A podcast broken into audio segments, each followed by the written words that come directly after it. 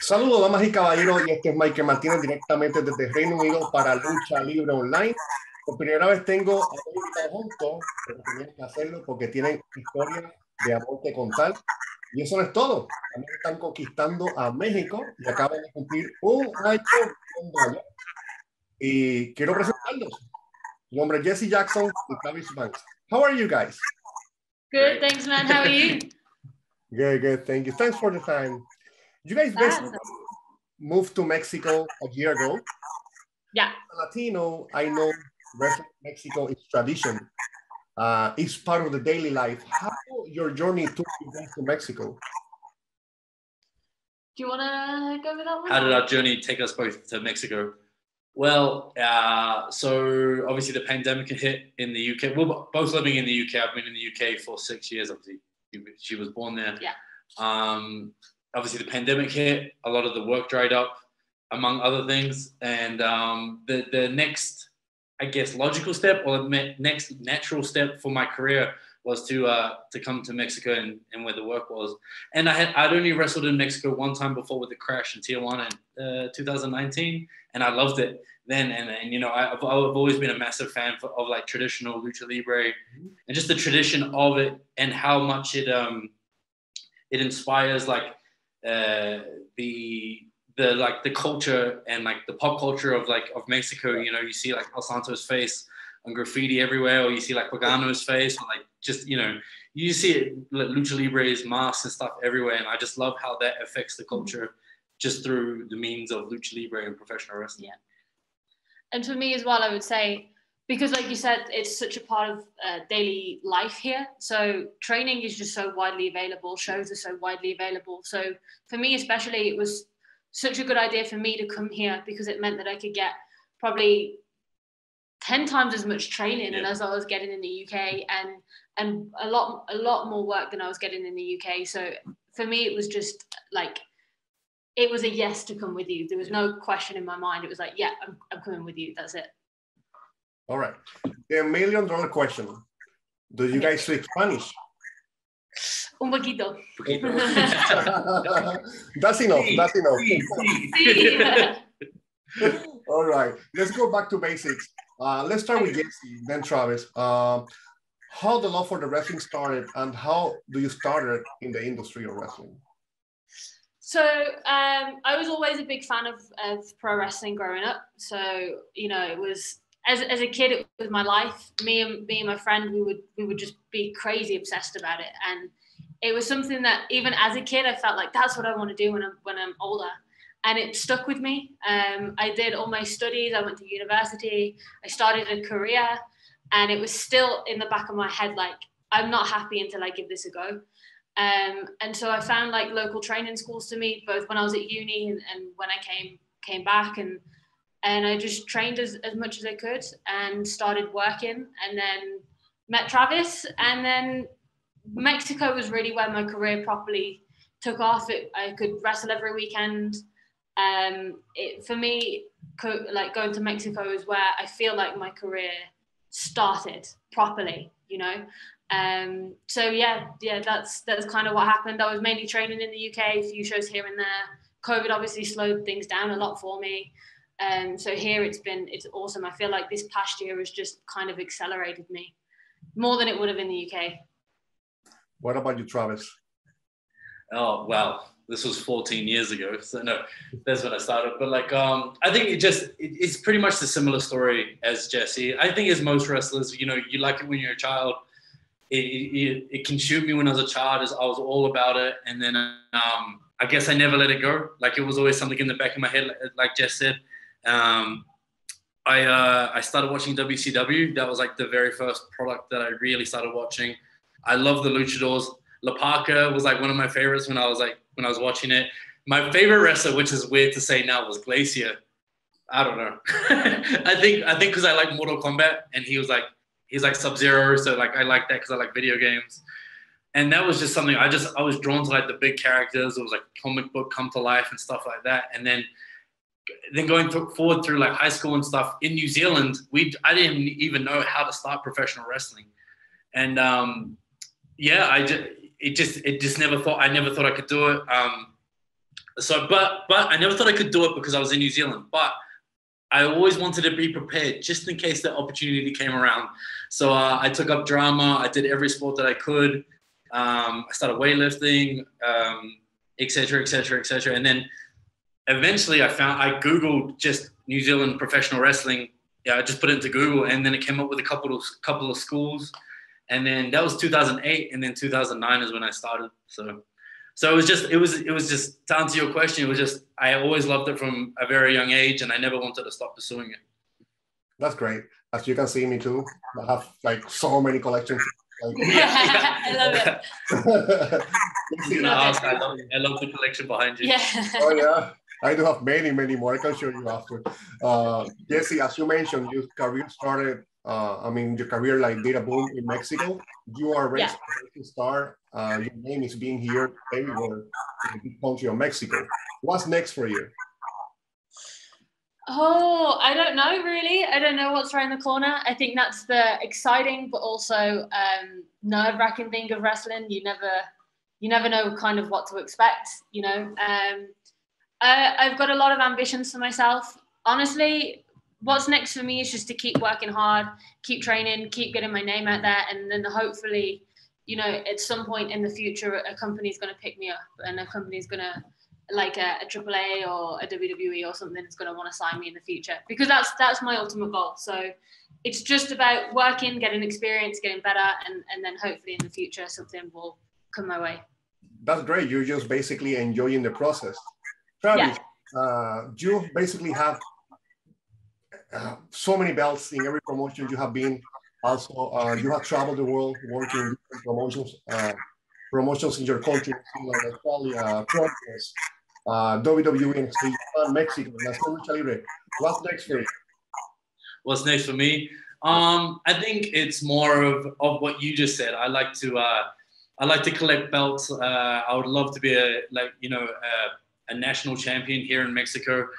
What I would really like to do is collect masks and I would like to uh, take a few masks from a few superstars like Psycho Clown, some of the biggest stars. You know what I mean? That would be my goal here in Mexico. Because the thing is, like, I don't want to just come here and just be another guy on the scene. I want to be the guy on the scene or the foreigner on the scene.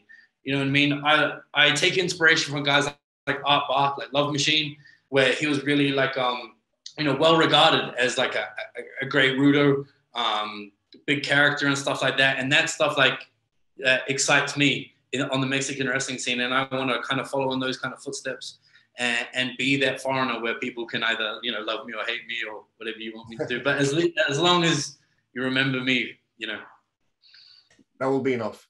Yeah, I have seen so many superstars, uh, foreign superstars in Mexico. Uh, uh, after that, they became Mexicans. Konnan, Conan one, Richard Hill, Vancouver Rican, uh, El Messias Mil Muertes, everybody thinks he's Mexican, and many, many, many others. Vampiro is another one. People think he's Mexican. Taya, yeah. same thing from Canada. He speaks Spanish. People, people love them so much. So I'm so happy yeah. for you guys. Uh, yeah. Let us uh, tell us a little bit about what you guys are doing in Nacional. Uh, how you think about the concept?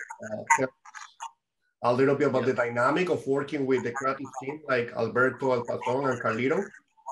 Yeah, I think um, we're both really excited to be working for for Nation. Um, for me, it was um, a really last minute thing to, to get involved in. I kind of woke up on the day and was told to, to go and down to filming. So I was like, right, okay, I'm going.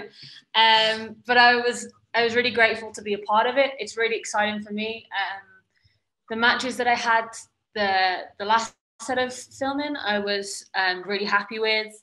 Um, I, you know, I was really grateful for for Alberto for putting me in the position that he did because I wasn't even involved the day before. So for him to put me in that like in a good position on the show the next day, um, I was I'm so grateful for, and I hope that I can just keep keep pushing forward in in Nation and and create a a big impact there. I hope you know if I can be the top female of that company, that would mean a lot to me. It's a it's a big weight to carry on my shoulder, but I feel like I can I can do it.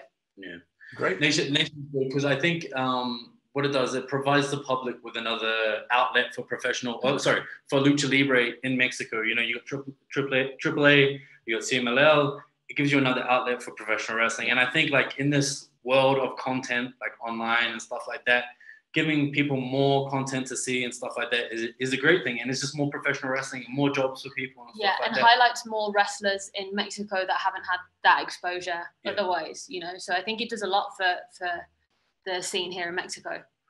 and for me personally as well, like being back on TV, you know, with the big, uh, like coming out on the big stages with the big screens out like behind me and stuff like that. Like, you know, that's where I, that's where I love to be and Yeah. and get in front of the camera and stuff like that. So for me Yeah. personally, it was, it was a nice, um, it was it was cool. It was a great experience. Yeah, the, the crowd was great. I know um, in the past that maybe people haven't spoken so well of it, but for me personally and for Jess personally, we had a great experience. Yeah. The crowd was awesome. All the matches like went off yeah, and uh, and I was just like, damn, this was actually really cool. We Yeah. got home. We started. uh, We started. uh, Well, I started at like 8 a.m. that morning.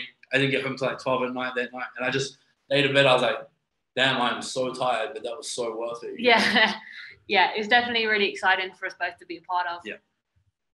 That's great. Jesse, you just mentioned that you were not supposed to be there on the day before Yeah. it happened. And Michael, Michael Morales, he said to me when he saw you wrestling, he said, damn, this this lady's gold, she's gold.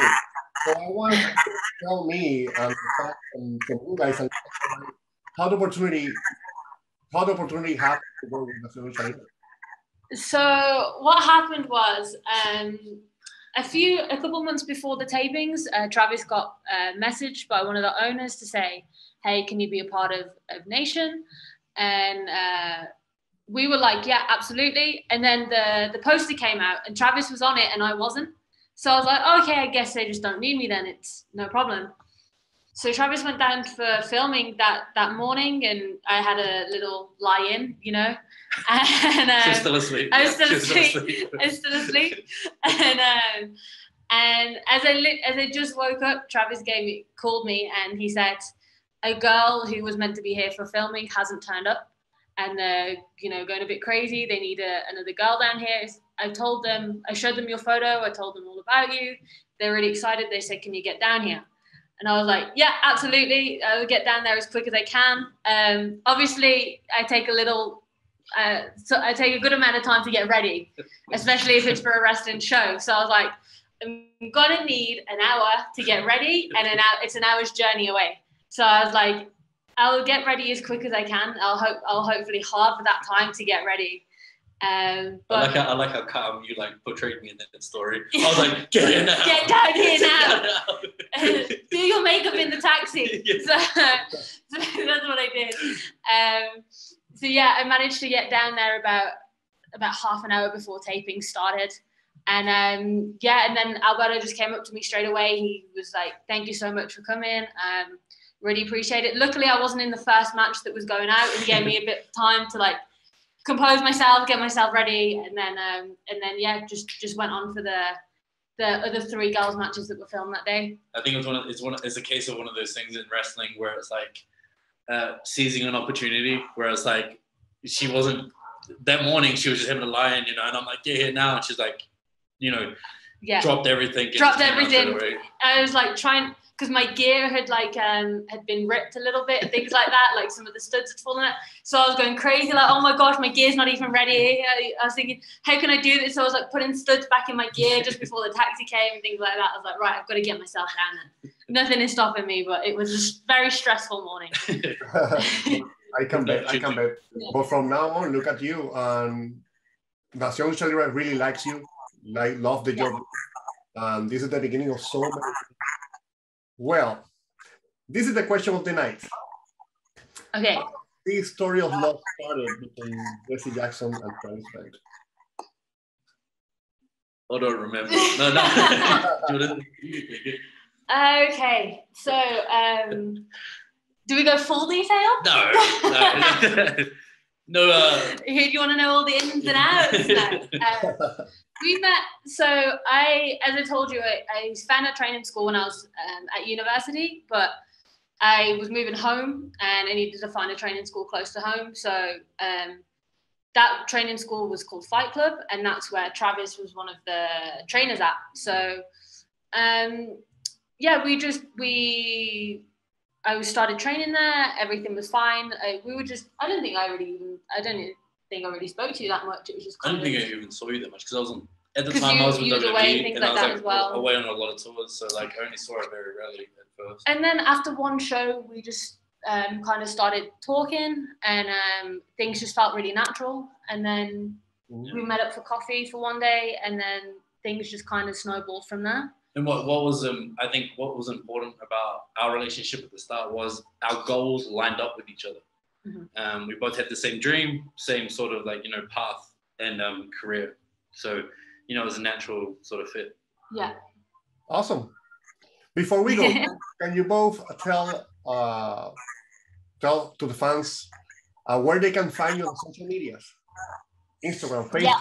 So uh, I'll go first because I think I've got less than you. But um, for me, I am on Instagram and it's Jess Jackson with an extra N and then an X and an O. And then my Facebook is just Jesse Jackson Pro Wrestler.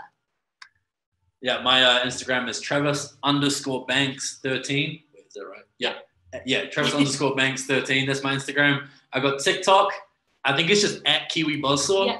uh, where I put up all my uh, cool clips and uh, silly, silly moments. Um, and then I've got Facebook as well. It's just Travis Banks Professional Wrestler. I think that's what it's called. Yeah. I don't have Twitter. Don't even look for me there. I don't like to. That's amazing.